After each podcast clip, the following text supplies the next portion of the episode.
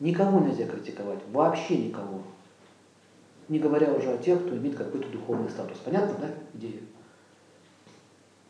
А можно получить большие проблемы, если ударить женщину ногой. Женщину ногой касаться вообще нельзя. Эй, там, подвинься. Трамвайчик может ножку перерезать.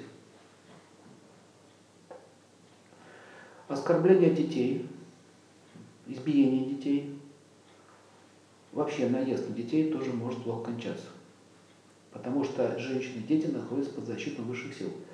Знаете почему дети, женщины? Потому что женщины через них в воле Божьей проходят, они дают жизнь. Они дают жизнь. Поэтому женское начало находится под защитой богов. Дальше.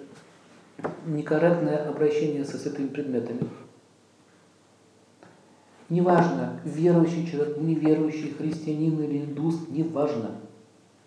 Даже если там мечеть и что-то еще, это проблема этих людей, которые там с ума сходят в этой мечети, но то, что связано... Ну, смотрите, чтобы было понятно. Ну, представьте, вот вы хозяин квартиры, к вам какой-то пришел человек, говорит, фу, как тут все грязно, как тут все плохо, что это такое. Ваша реакция. Уберите психическую, уберите психическую из моего дома. Так вот, места, где люди поклоняются Богу, это считаются священные места, и лучше всего, если вы не можете следовать традиции, вы что не заходите. Например, в Индии там просят часто в храм, когда заходишь, снимать обувь. Ну снимите, что проблема-то? Я обычно носки свои беру, шерстяные, там рано, чтобы не заболеть. А один парень говорит, не буду снимать. Я говорю, ну, тогда не заходи. Это неуважение. Каждом есть в народе какие-то свои традиции.